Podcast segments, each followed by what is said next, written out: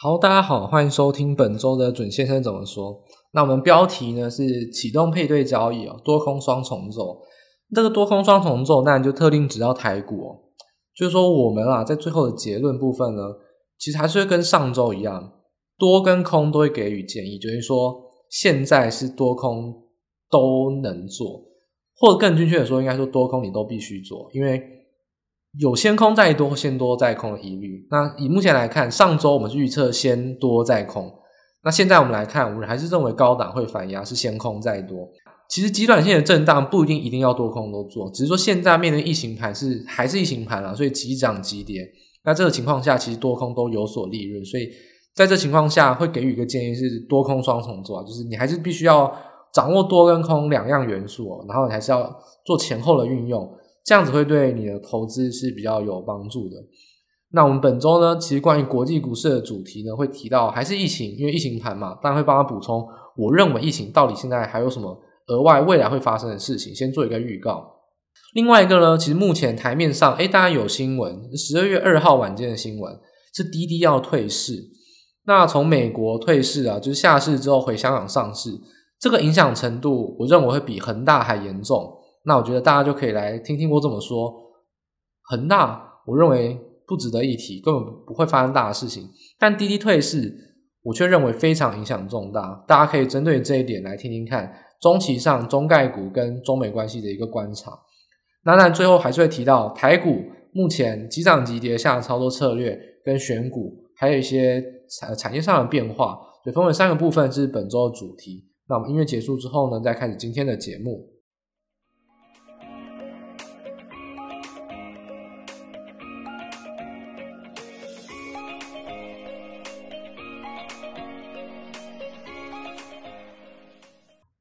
好，首先我们来讲，就是第一个啊，就是疫情呢，我认为还是有鬼故事。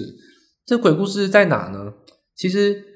呃，你要说本周啊，我们说疫情为什么很容易急涨急跌？因为基本上疫情就是一个非常不确定的东西哦。然后呢，有人出来讲利空就开始跌，有人出来讲好像是利多就开始涨。那事实上，我们已经有预测到一些东西了嘛。那我们来本周来看一下今天发生什么事情。其实本周哦，礼拜一。呃，美股大跌是来自于应该说后来啊，应该说礼拜二台股礼拜二哦，午午盘的时候呢急杀，其实就是当时候莫德纳的 CEO 晚上的时候说，哎，疫苗对于目前变种病毒可能效力会下降，明显下降，所以呢好像又有一波下跌，所以可以看到说美股其实是连环破底哦，到昨天才反弹，但台股呢相对而言就还是比较强势，应该说整个雅股都是比较强势的。那这情况下，很多人就认为说，哎，像亚美股啊，就是之前有一些争，就是有一些分离的现象，到底争执说谁多谁空，好像是一定有人是对的。但事实上，我们一再强调，疫情盘就是一个重点，就是看疫情，所以谁疫情严重，谁就跌得多。所以美股、欧股，像这样亚股弱是天经地义，这只是还台股公道而已。因为我想，全世界的国家哦，因为不要讲全世界，就台湾人自己认为啊。变种病毒到底影响台湾的顺序也好，或程度也好，会不会比国外严重？大家自己心里会有一把尺。所以疫情盘很直观，就是分析疫情嘛。那所以疫情如果影响国家程度越小，它当然就会越强势。但全球还是会有所联动，因为疫情是一个非常容易引发恐慌，所以很容易连涨连跌。只是涨跟跌之间，涨就涨得比你多，跌的就比跌的比你少。这就是台股相对强势一个原因。那我们继续回到疫情的部分，到底鬼故事在哪边？其实很多人都认为说，因为说看到现在啦，美股反弹，或者说很多人其实看着台股说话，看着台股好像很强，就开始找疫情变好的理由，开始说哦，有人因为有人说啊，德国科学家说哦，Omicron 病毒可能会是变成加速全球都得病，然后变成流感化。那有很多人去谈到说。疫苗厂其实是有所谓的利害关系，因为他要卖疫苗，当然希望疫情严重，当然说没有用才好，因为这样他要不打第三剂。所以好像很多把台股涨了，去找到一些理由来分析。好，那我这边就必须讲一个逻辑上的问题哦，这不只是投资上，应该说判断事情上，我都是这么认为。如果你要反驳一个人的论点，不是直接反驳他，而是你应该正向推论，推论出一个观点，最后是可以反对他的观点，也就是说。其实现在啊，讲那些东西，我觉得都没有错。但是其实他们还忽略了很多新的东西。所以我不打算说他们错，我只是说他们只看到了很过去、很旧的资料。那以新的资料来上，我就来分析说，到底未来会发生什么鬼故事？第一个，现在美国已经出现至少两起的社区型感染，而且可能我在讲话当下，说不定已经有新的，因为这是随时更新，因为发生很快。就是明尼苏达州跟夏威夷州都有，就是非境外移入了，那一定是本土型，但有没有到大规模的感染呢？就还不确定，因为有可能是境外的间接传播到，直接传播到的人。所以简单来说，就是以目前欧美的防疫等级啊。境有境外移入是一定会有，而且已经发生了嘛？全世界很多国家，反正连亚洲都有。但是欧美出现本土传染啊，是必定发生。那现在美国已经有两例了，英国有五例、六例，甚至更多。欧美哦，任何的国家就无一幸免了。你只要有航空往来的、密切交流的国家，出现本土感染是必定之事。所以接下来就是一定会有比较多关于疫情的悲观的消息，因为本土感染这些事情就。面临到的问题是不确定性，因为不确定性就是说，万一本土感染，那到底要不要对于本土所谓的门禁啊，或者说晚上的宵禁，甚至是说可能聚会场所的人数限制，要有一些继续加强管理。因为境外一入，大家讨论什么？打疫苗，然后呢，境外隔离，因为欧美都是不隔离的，欧美都是自主隔离、强制隔离。境外一路的观点很简单啊，那就是防境外。但境内如果感染的话，问题就来了。那你到底要不要再封回去？因为当然他们都说是要走向半开放，甚至说与疫情共存嘛。但如果出现本土感染，到底要不要封禁？诶，这个就是很多国家会有一些争执的问题。那我举一个例子来好了，我觉得欧美呢其实还主要是看英国，英国还是会主要是引导，所以大家还是可以关心英国的。就是有一些没有针对一些什么去酒吧啊，或者说聚餐，甚至宵禁的政策，或者口罩等等政策，大家可以特别关心英国。那我觉得讲个实际案例，就是韩国，韩国最近疫情当然非常严重，是一度创新高，五千多人，因为他们就是走向疫情开放嘛，所以这是必经过程。但他们也有 Omicron 的病例哦，所以在今天呢，那就得知到消息了，就是住在韩国的人呢，他直接有跟我跟我现在通报消息，就是今天直接是取消了。就是晚上啊，就是可能会有他们以前是宵禁啊，就是什么六点以前只能几个人聚会，六点以后呢都不能聚会，甚至六点以后只能三个人或四个人聚会。他们是有加强这个聚会、私人聚会的管制。那我认为这个现象慢慢陆陆续续会出现，出现这件事情呢，当然就两个影响。第一个当然是气氛，每个人都感觉到好像疫情变严重，因为你被限制住了。那投资气氛，不管是投资气氛你生活上的气氛，都会受到影响。第二个当然还是实质的经济。因为你实体交流少了，那当然还是很多消费是会被迫的去减缓，也会在信心上会有点受阻。所以我还是认为，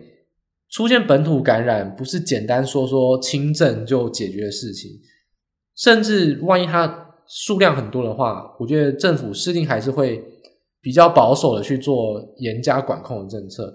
那严加管控。不多啦，只要一两周，其实都对于经济会有影响，而且对行情至少短线、中线的影响就非常大。所以我觉得目前还是不太不不能太乐观。那刚才讲完就是说关于政策上的影响，那我们讲讲看最新的科学家的数据。那讲 ECDC 哦，就是欧洲疾病预防控制中心，他直接讲说，其实未来啊一两个月内，其实欧洲每日新增的病例大概也是一半以上会是 Omicron，所以。其实是跟南非走一样的路啊，就是 Omicron 应该是会 dominate 整个疫情的病毒株，它会变成主流病毒。那其实也不是只有欧洲啊，只是他们提出的是比较科学的证据。有新加坡啊、美国啊各种国家的学者其实都是类似的观点，他们都是一致的。所以说，呃，疫情变严重，呃，大家都知道。那疫情变严重，宵禁或者说出外出的政策变严重，这点大家就是。我不知道大家有没有预测到，但是如果你有预测到的话，应该觉得这应该不是一件好事哦，因为绝对对于消费或投资气氛上是有会有很大的影响，所以这点是大家要特别注意的。那那另外一个，我们说疫情的源头就是南非洲南部啊，那就看南非科学家，很多人不是说啊，南非科学家都说都是轻症，所以呢症状都还好，然后都是年轻人感染。但是我我是真的觉得那个在炒新闻啊，我觉得这个媒体是蛮不负责任的，因为其实真的南非科学家说了什么，真的临床的南非科学家都是说疫情还没有真正深入跟扩散，其实很多人是得病，但是还没有通报，甚至还没有被检测出来，所以他以目前的观点来看，他说疫情确实是有往中老年的患者增加，而且当然中老年患者增加，疫情的就是说重症的几率就是会高一点。所以说，就算比 Delta 轻，但是目前到底多轻，就是症状的轻重，还有 R 零值都还不是明朗阶段。因为我们刚才所说，所谓的疫情都是有递延的现象，你得病了都不一定会通报，还没有被呈现在数据上。所以目前南非科学家就直接就说，目前都还不明朗，到底轻症多轻，不太能真的能保证，而且 R 零值都还没有能确定，到底它多会感染都还不能确定，所以。我认为疫情还是蛮多鬼故事的，所以这点我是不太觉得可以乐观。本来我们就是说，疫情最乐观的情况下都震荡两周，所以说这礼拜才是第六天哦，结果算才是第六天，到下个礼拜都还是乐观的震荡范围。那我认为其实都出现本土感染的话，我觉得三周四周都不是问题啊。如果美国出现比较大规模的本土感染，我觉得到圣诞节前大概都是弱势震荡。我虽然不会破底啊，因为其实大概就是那样子，但是绝对不会好到哪里去。所以这点是疫情上，就是大家要特别留意的，就是大家疫情当然是各自解读啊。那以我的观点，跟我以我的数据跟逻辑推断，我是不认为现在大家可以太乐观了。那当然，诶，这个疫情是会影响到目前投资上没有反应的部分，所以会是有些利空影响。那接下来谈到部分呢，就是撇除掉疫情呢，我们就直接讲明了结论，就是还有很多鬼故事哦。我们刚才已经提了很多了，大家可以陆陆续续验证。哦，我认为我的消息还是比较快，因为是直接收集国外的消息啊。那些台湾的媒体大部分也都是翻译再翻译啊，所以我觉得我消息应该是至少是比他们快。同一个消息源来说，而且找到很多科学家的数据其实都是第一手的，所以还应该是大家可以来做一个比较预防性的参考啊，这是给大家一个建议。那第二点谈到就是滴滴退市的影响程度。之前大家炒恒大的时候，哇，说什么哇破产啊，什么很严重，还记得当时我们其实在第一周就已经讲了。恒大惨就是惨中的房地产，而且仅此而已。为什么？因为已经一再的讲掉了，恒大就是中国政府自己主导的事情，就是自导自演。中国政府打房从二零二一年初、二零二零年底就已经开始了，已经打一整年。这只只不过是一个打房过程中杀金儆猴，毕竟出现了一个，就是你就是被拿来上祭天的一个祭品啊。所以恒大发生，我就一再强调不会发生大事，因为中国政府要恒大死。第一个，他打房地产；第二个，恒大是广东的，现在就是有点北方强势，要排排斥南方的经济哦。这个我们在不管是北京证交所啊，不管是打压阿里巴巴，这已经讲过很多，这是有政治上的考量。所以打压恒大是中国自己决定要打压的。那。问题就是中国不可能会把他打到死，没有你要拿刀捅自己，也不会把自己捅到死吧？所以他当然捅，一定是捅不痛不痒的部位嘛，就捅他不爽的气焰，他恒大啊，像是一些江浙派的人，所以这个恒大杀进井口绝对不会出大的原因就在这边，因为是中国政府自己控制的，所以它的损伤啊，就是说它一定控制到一定的范围。如果真的太惨，中国政府就去救，例如说就把请一些 ATM 公司，就是把。资产管理公司把它买下来，把它负债买下来，那中国政府来承担，就这样子而已。所以之前一直在讲说恒大很危险，我就一直跟他讲说，我看不到危险的地方在哪边。真正危险的地方，我现在告诉大家，我觉得滴滴退市的影响程度是远超于恒大。那这这大家可以来后续可以来观察，可以欢迎公平评断我说的对不对？我是一个就是正统财经的观点来看。滴滴是从资本政策上影响上是非常大的。那当然，我们先来简单叙述一下为什么滴滴退市。滴滴是在十二月二号，我们录影是十二月三号傍晚，所以二号他宣布从纽约证交所退市，然后回到香港上市。那这其实也其来有，因为二零二零年其实一直美中贸易战以来，其实都一直要反中。那其实当初就有通过就是 H HFCAA，就是所谓的外国公司问责法案，它其实规定就是说很简单啊。你在每个上市公司都要受到 PCAOB，就是说要需要受到会计跟审计的管理管理，你必须要缴交该该缴的资料嘛。这样他还知道说你在我的证交，其实这也蛮合理的。你在我的证交所上市，我当然要管你的会计资料，尤其你的业务有像是简单来说啊，所谓的叫 ADR 嘛，你都在美国上市，可你的主要业务可能不在美国，他当然需要你缴交相关营业资料，审计上他需要你配合。需要当地的监管单位配合，所以当初为什么还要特别指出这个法案？他直接讲了，全球只有两个政府没有同意合作，就是中国跟香港。所以说，简单来说，这不是你要退市的问题啊，是他没有把你赶走，已经算不错，是你自己不配合的。所以这就是必定发生的事情啊。只是说中国中国政府应该是有叫他们赶快主动回去啊，就是拍拍屁股走人。如果你真的不是什么太好的企业的话，就叫你拍拍屁股走人啊。你再不走，也是美国迟早把你赶走啊，因为你就是不配合嘛。所以。这是一个外国公司问责法，就是会计跟审计上你不缴资料就没有办法，所以这后续一定还有很多案例发生。滴滴只会是第一棒，不会是最后一棒。那其实 Bloomberg 就是彭博啊，他点名了十档，可能还会有退市的这个中概股。但我们刚才讲到，滴滴是其中一个，还有很多很有名的，例如说像拼多多、蔚来汽车做电动车的，然后还有像贝壳找房啊、腾讯音乐。还有像是这台湾人应该蛮知道的。我知道很多人投资美股，或是很多人用看盘软体用富途，对不对？这个富途啊，就大家应该也是蛮熟悉的。那其实这些排名哦，他都特别点名中大型股，等于说很多中小型股他已经是不点名了，你一定要回去的，他就不想理你。他从这前四十名哦，中概股的 ADR 里面市值前四名，前四十名点名十档，四分之一以上都要回去哦。所以这个资本上影响当然很大。那他没有提到，不代表你不会回去，是根本不用提，你应该要回去，而且你太小咖不想提，他是只提大咖，所以说连市值前四十名的中概股都有四分之一都被点名，应该会回去的话，这个影响程度当然就很大，因为这个牵涉到的市值规模，我可能要数一下，这个是 千百万十亿，以拼多多来讲，它的市值大概是七百亿。美金，你说这个十档加起来没有个几千亿美金，可能说不过去。这个资本规模是真的非常非常庞大，而且尤其是 ADR 股票哦，大家要想过一件事情，很多 ADR 股票都是没有在中国跟香港上过市，它的市值全部来自于 ADR 股票，等于说它的市值就完完全全要下市的话，那个资金规模影响真的是非常非常大。因为其实有些股票是有在香港上市，或者说在深圳啊，或在哪些上市，然后呢，只是变成有 ADR，像台湾台积电的有八十趴股票在台股上市，有二十趴是分配到了 ADR，就是有花旗托管，他们很多是直接完全赴美上市，其实这个市值哦，一下市就是全部都是下市。其实你再从香港上市，影响都非常大，因为其实你从任何层面影响都非常大。怎么来讲？第二，对海外消费者，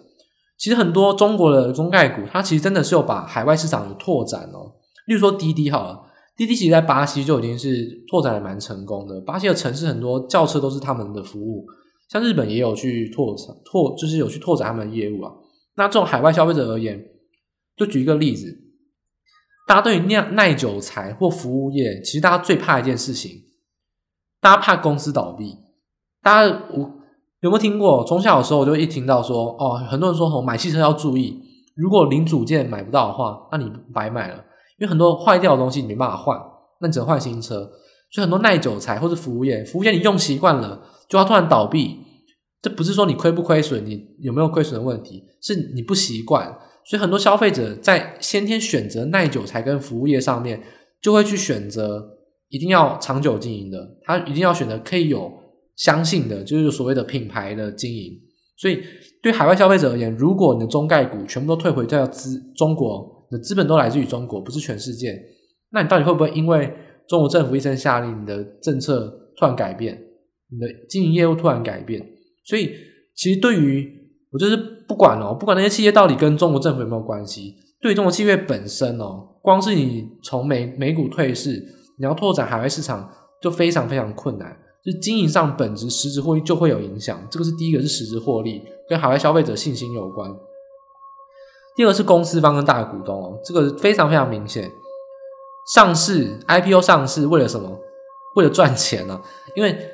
上市 IPO 大股东跟私募基金绝对是海削，削了几十倍、几百倍都有可能。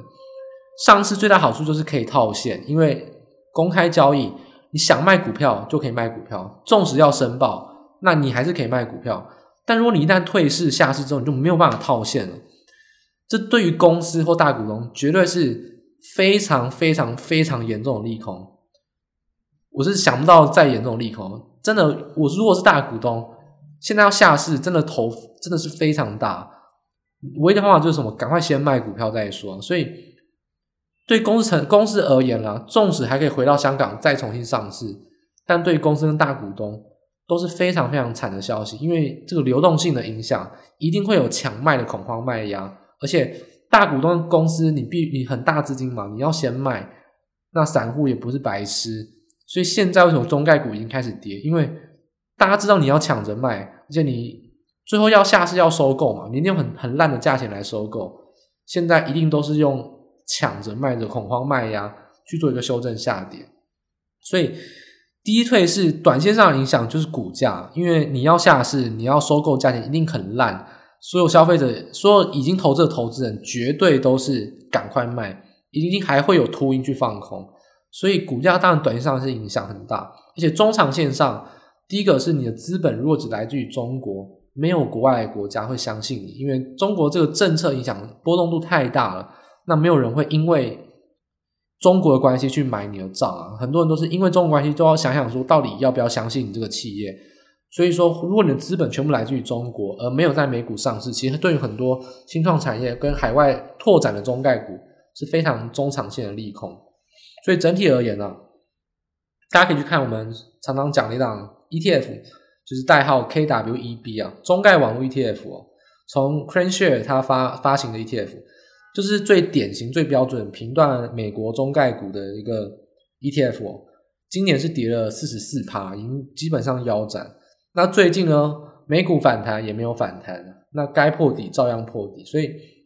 中概股不好，那就不用讲，因为下市但短期上影响很大。那更要讲就是说，如果真的下市的话，这笔钱。其实很多国外的投行一定也有投资在那些中概股身上，他们一定会面临到亏损，因为再叠加，那这就会有变得有一种，就是说需要截长截长补短啊。你这个地方亏钱，你可能就要把一些股票卖掉来补，所以很多美股涨很多股票会面临到必须要变得有点套现了，因为可能你需要在地方弥补亏损做账，甚至说你可能要重新调配资金，所以。这些大型的中概股啊，其实市值说大还真的蛮大的，因为光是纳斯达克一百哦，大概就有两档嘛，像京东跟拼拼拼多多都是纳斯达克一百的成分股，真真都是很大型的股票，所以有像拼多多被点名要下市，那如果这个要下市的话，华尔街投行光是要把钱赎回来，就算卖给你是卖很烂的价格，那可能资本上的动荡都很严重，所以。滴滴退市当然是第一棒，我觉得短线上影响可能很多人会觉得仅止于中概股，但我认为中长线上对于很多科技股是会有连带的影响，因为资金就是那一套，投资科技股亏钱可能会从别的地方已经获利的获利了结来补，因为需要做账，也快要到年底了，所以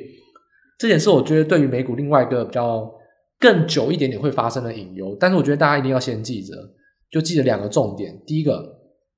低退市跟中概股陆续要退市，会是持续发生的，而且这个影响程度百分之一百万超过恒大，好不好？有点金融常识的人都知道，百分之一百万超过恒大，这个影响真的非常大。然后再就是说，这些中概股慢慢慢慢的越亏越多，或者面临到退市的话，很多机构法人可能会截长补短，所以很多科技股可能会连带受到影响。这点是未来可能两周，甚至到明年一月、二月都会持续发生的一个议题。那我觉得刚好在昨天已经发生了，我特别拿出来讲，我就一再讲了重要的议题，一定是值得现在分析，而且持续分析，这个是绝对是重要议题。所以我觉得大家要特别关心中概股退市，这个是绝对是非常非常严重的。这个跟恒大完全不能相比，恒大我刚当初就分析到不想分析，就说没差没差没差，但第一退市就是有差，而且。真的是不知道到底会差多多，所以可能你会听到我下个礼拜、下个礼拜可能不时都还补充一些讯息，因为这是非常重要的，是非常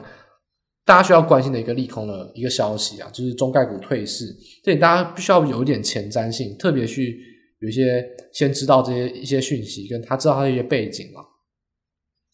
那总结而言呢，美股啦，那现在当然还是弱势反弹，因为美国呢已经有本土感染感本土感染了，所以当然不会太好过。那只不过呢，我觉得不会破底的，破得太严重了。那如果破底的话，大家可以把握两个指标。第一个，油价，诶，这个我们预测中了。我们那时候不是，我们上礼拜说油价一定是七十到八十是甜蜜点，那是不是呢？现在跌破到七十，然后止稳了嘛？然后那现在 OK，那不过重点就是说，其实 OPEC Plus 它发布讯息，我们说月初了，它要发布讯息，它说增产，这跟我们预期的一样。我们已经说了，当初的供原原油就两个问题哦。我们上礼拜已经讲过，如果大家没有听过的，去听上礼拜，我就不再赘述。就两个问题，第一个，因为美国页岩油不增产，是民主党脑脑袋坏掉；第二个，OPEC Plus 就是看到你美国不增产，我是要看你底线到底怎么样，就是故意不增产，让油价飙高。但是现在页岩油第一个已经飙升，第二个美国投降了，他去跟 O OPEC Plus 有高层去做会面，而且是谈得很愉快。O OPEC Plus 这次也真的拉高，代表说不管是美国、中国两边的人为因素都已经解决了，那油价就不可能会无限飙高，因为没有理由。OP Plus 跟中国页油都一堆闲置产能，要增产只是钱的问题，只要找人，然后花钱砸下去，就一定有增产，所以。原油控制在七十到八十元，是一个符合 OP Plus 寡占的一个利益啊，这点是大家特别小心的，因为 OP Plus 不会再刻意拉高油价了，因为美国已经软性的投降，就是我们当当初强调的，油价是人为因素，那人为因素解决，那就不具备的再飙升的理由。那当然，现在七十到八十元就是一个价位，大家可以紧盯着这个价位，基本上如果有原油啊还在七十到八十元之间去做震荡，那你都不需要去分析，因为代表没有事情发生。OK，所以这是稳定的，我们叫做 steady state，就是稳定的一个状态。七十到八十之间，你就不用分析什么利多和利空，它就只是一个震荡反应。但如果突破这个区间，你就一定是出大事了。例如，如果油价跌破七十，出什么大事？一定是疫情很严重，恐慌，因为大家担心什么经济恐慌、消费减少，都不开车，什么东西一堆理由，一定是非常对疫情恐慌，油价才跌破七十。那如果突破八十呢？代表已经是地缘政治风险上升，然后呢，一定会讲到通膨很严重的问题，因为美国的通膨百分之八十到九十都来自于能源价格，所以如果没有跌破七十，没有没有突破八十，那当然就不会有什么大问题啊。所以原油可能这几周我就不会再讲了，因为只要控制在七十到八十，没有分析的价值，它就是稳定的状态，就是符合欧美跟中东产油国各自稳定的状态，所以大家可以紧盯着七十跟八十。以目前来看，比较小心应该是七十，因为万一疫情比较严重的一些发生，可能恐慌上的信心会导致原油先破七十，然后带动整个风险型资产下跌。所以大家可以，例如说手机上你可以设个警示，布兰特原油可以设个七十，设个八十，然后呢突破会有一个警示，会告诉你说，哎，好像有大事要发生。这是大家可以先做一个预做一个准备啊，做一个警示指标。那除了这国际股市震荡下跌可能利空以外啊，我们刚才提到的疫情啊也好，另外一个警示指标大家可以设罗素两千啊，就是 Russell Two Thousand，罗素两千这个已经推崇很久了，非常好用，我非常建议大家该关心这个指数啊，这真的非常好用，因为它是美国的中小型股的指标，它是呃 S M P 五百前一一千大股一千一千大那个 S 就是叫 Russell 一千。Russell 两千是排名一千到三千，它就是一个非常刚好的一个中小型指标。那台股有没有这样的指标呢？诶，其实也有。那台股叫做小型三百指数，我们待会会提到。这种指标是非常非常重要，因为如果行情破底，一定是中小型股先破底。所以美股如果你要担心它破底，你可以设定 Russell Two Thousand，就是罗素两千，你可以设个两千一百。如果跌破两千一，那可能后续的大波段修正会马上来临，而且。大概会蛮惨烈的，所以这都是一个警示指标啊。就罗素两千设两千一，油价设七十跟八十这个区间，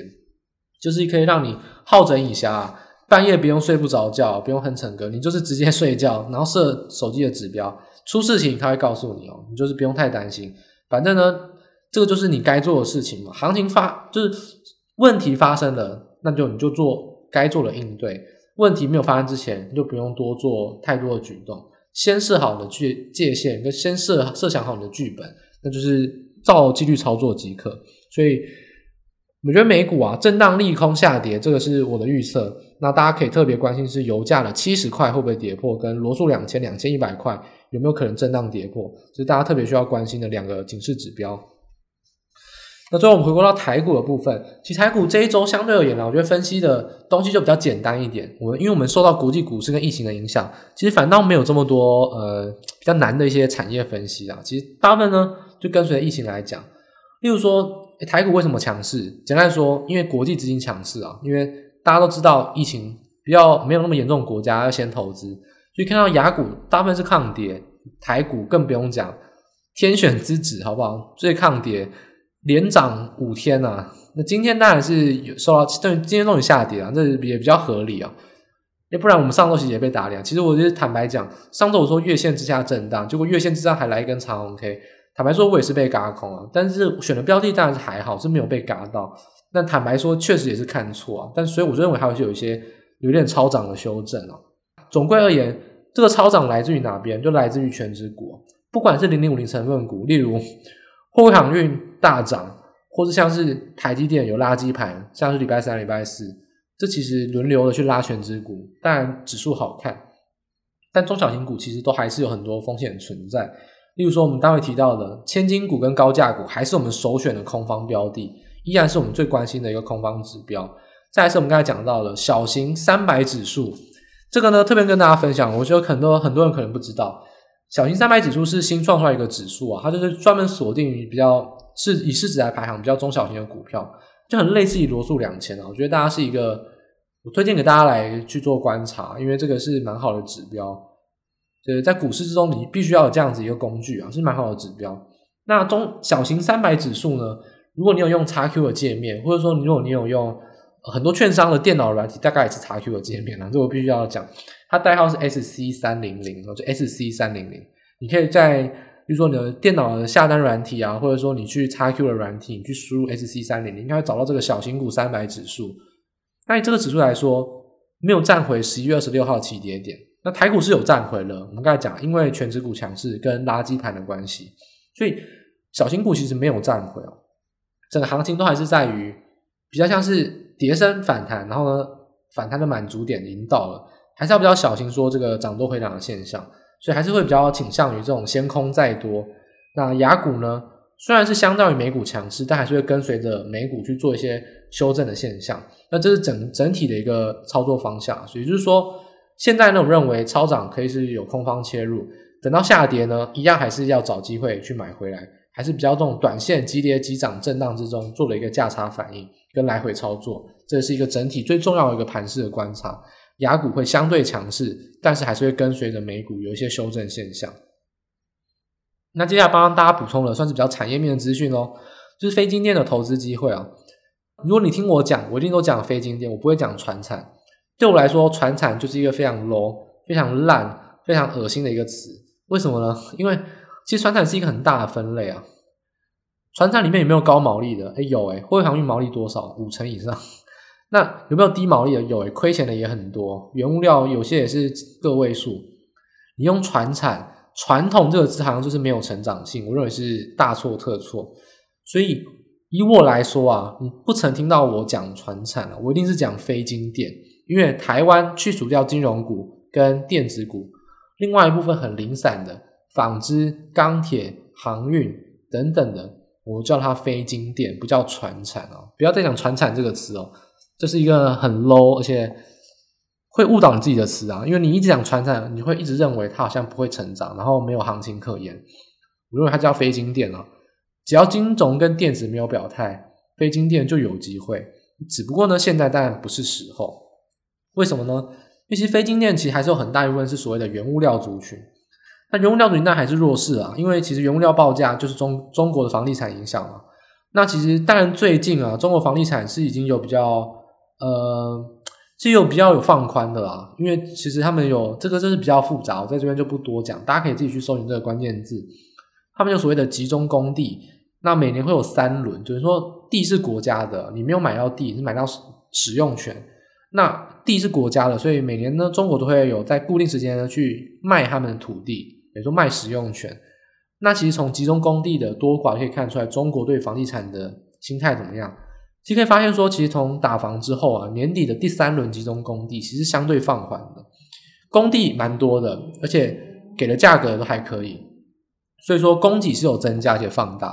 啊，只不过说其实需求信心没有没有回温了，因为买地的是房地产的建商嘛，其实可以明显看到其实需求没有回温，所以说还是等于说打，就是说因为一朝一朝被蛇咬啊，那十年怕草的，但可能没有到十年，可能至少十个月吧。所以可能还是会震荡一阵子，所以原物料主营但还是弱势哦，所以还是不要太轻易的去看多任何原物料，因为多数的大宗原物料都是跟中国房地产有关，你想得到直接跟间接都有关，所以原物料报价都还是蛮惨的。但是有一个原物料报价是传产原物料，是大宗原物料报价，但是最近非常强势的破底翻，就是玻璃期货，因为玻璃期货最近库存异常的缺，所以玻璃期货是可以大家可以特别关心的，就是玻璃相关的股票啦。那不管你的股票也好，或期货也好，那玻璃期货是一个原油呃原物料期货之中比较特例的存在，特别指出来跟大家来提点。那另外一部分就是我认为。电子特用化学还是不用太担心，因为相较于大众原物料，它们的毛利比较高啊，而且他们所谓的成长性很大部分是来自于电子产业，所以我觉得不要叫传产啊，它就是要分类别分析一点啊。电子特化不是原物料，不是大宗原物料，所以电子特化也是有点被拖累影响，也相对比较有一些机会。最后一个也是常被误认为传产，但我认为它就不是传产，那就是航运啊，就是讲很多次了。灰航运的塞港问题，有基本上很多消息啊，说什么货柜减少，什么，诶之前诶这个就真要吹嘘一下，我在最早的时候就有提供那个所谓美西的港口的船舶停靠的数据。最近船舶停靠货货柜海运的船哦，只有四十一艘，巅峰时期是九十几艘。那大家想说，完了，那不是塞港解决吗？不是，因为美国想出一个很天才的方法，它不准你停在港口附近。他叫你要求你停在什么沿海往南去往墨西哥湾去停靠，所以说它不记在那四十一艘里面。以我我目前的线报啊，就是说我就是美国原文的一些消息，大概还有五十艘是没有被记在里面，所以四十一加五十差不多九十一艘，等于说塞港就是没有解决，当然也没有变严重，所以这是好事，就是维持在这个比较塞的状况，对航运是好事。所以灰航运呢，其实你说规避美国政策，塞港有减少。那只是骗拜登而已啊！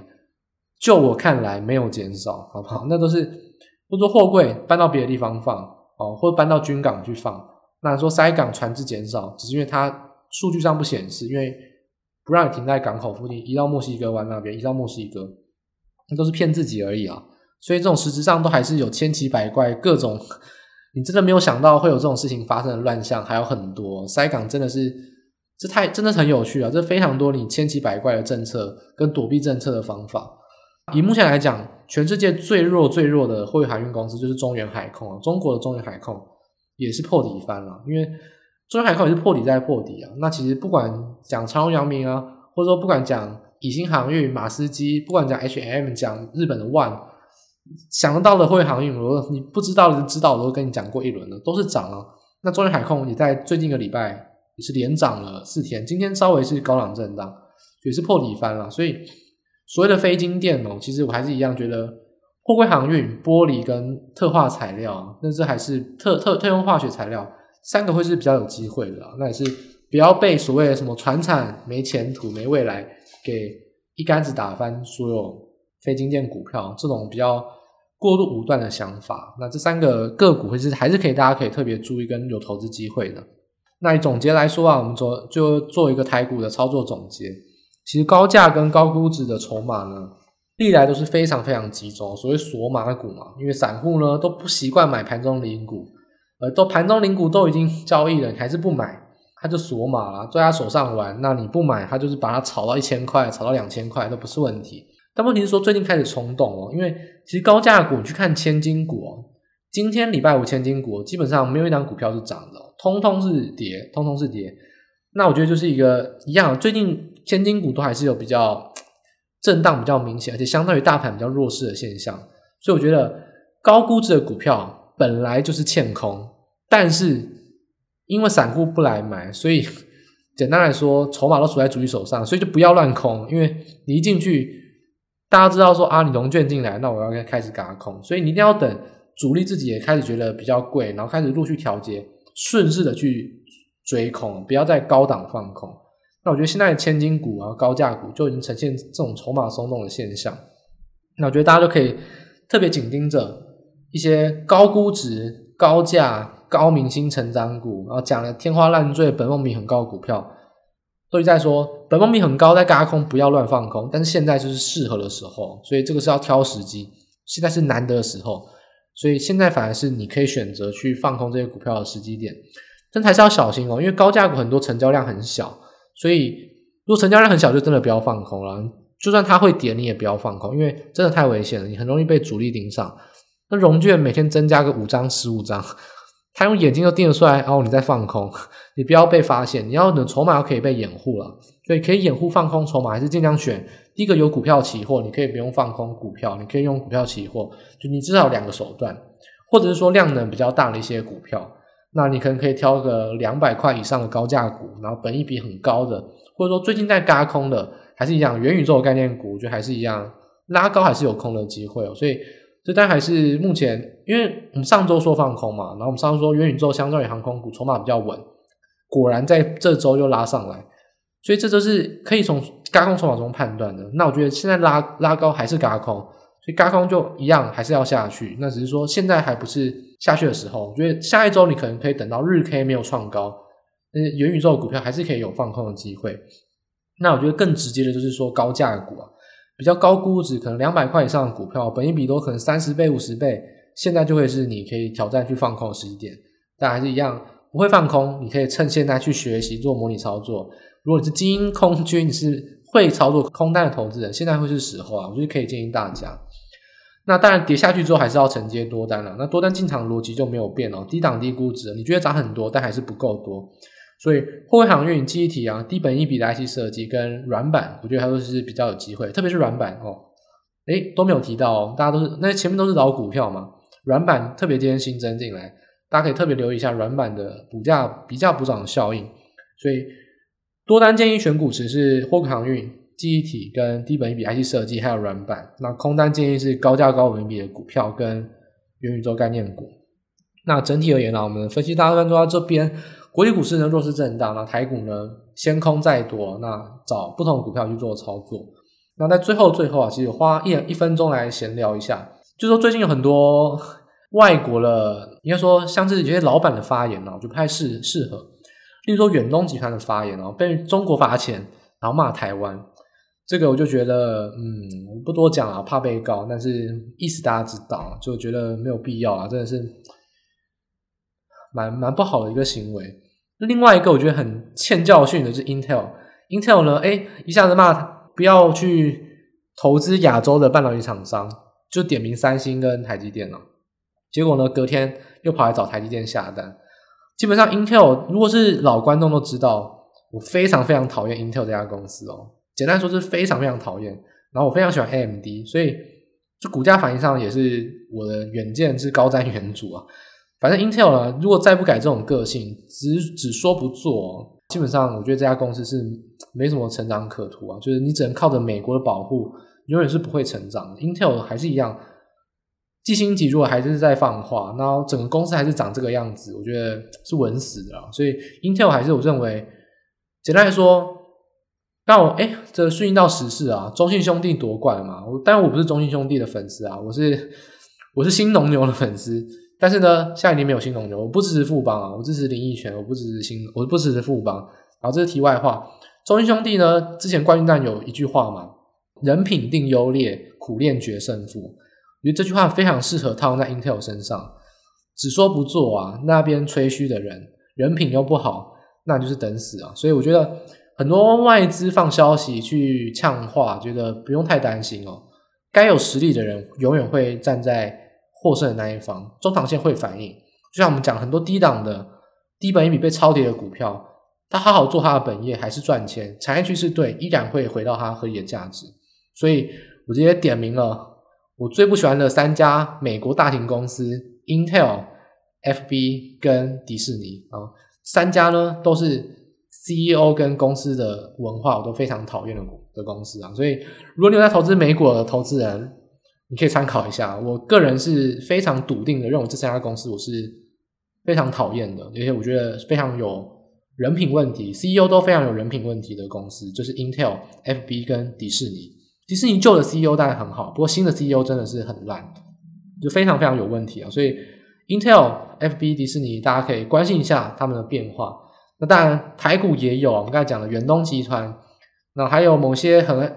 去人家生日大寿还在讲产业消息的那个，我就不再多讲了。元宇宙很彪的那一档，还有每次说要投资，结果都是说假的哦，什么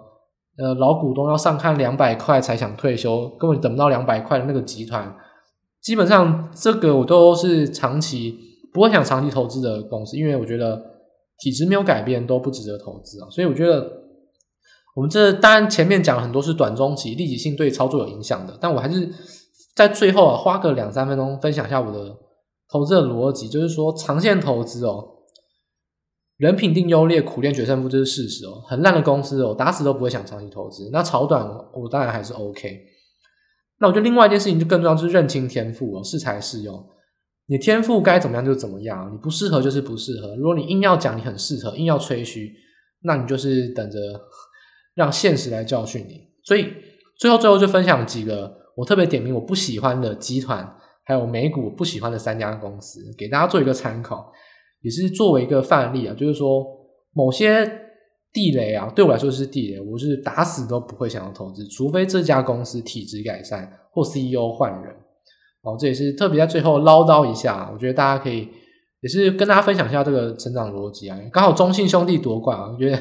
就是人品定优劣苦练，我真的是因为这这十个字突然想到说可以来讲 Intel，因为我很本来就很不喜欢 Intel 啊，特别来酸一下，好，所以。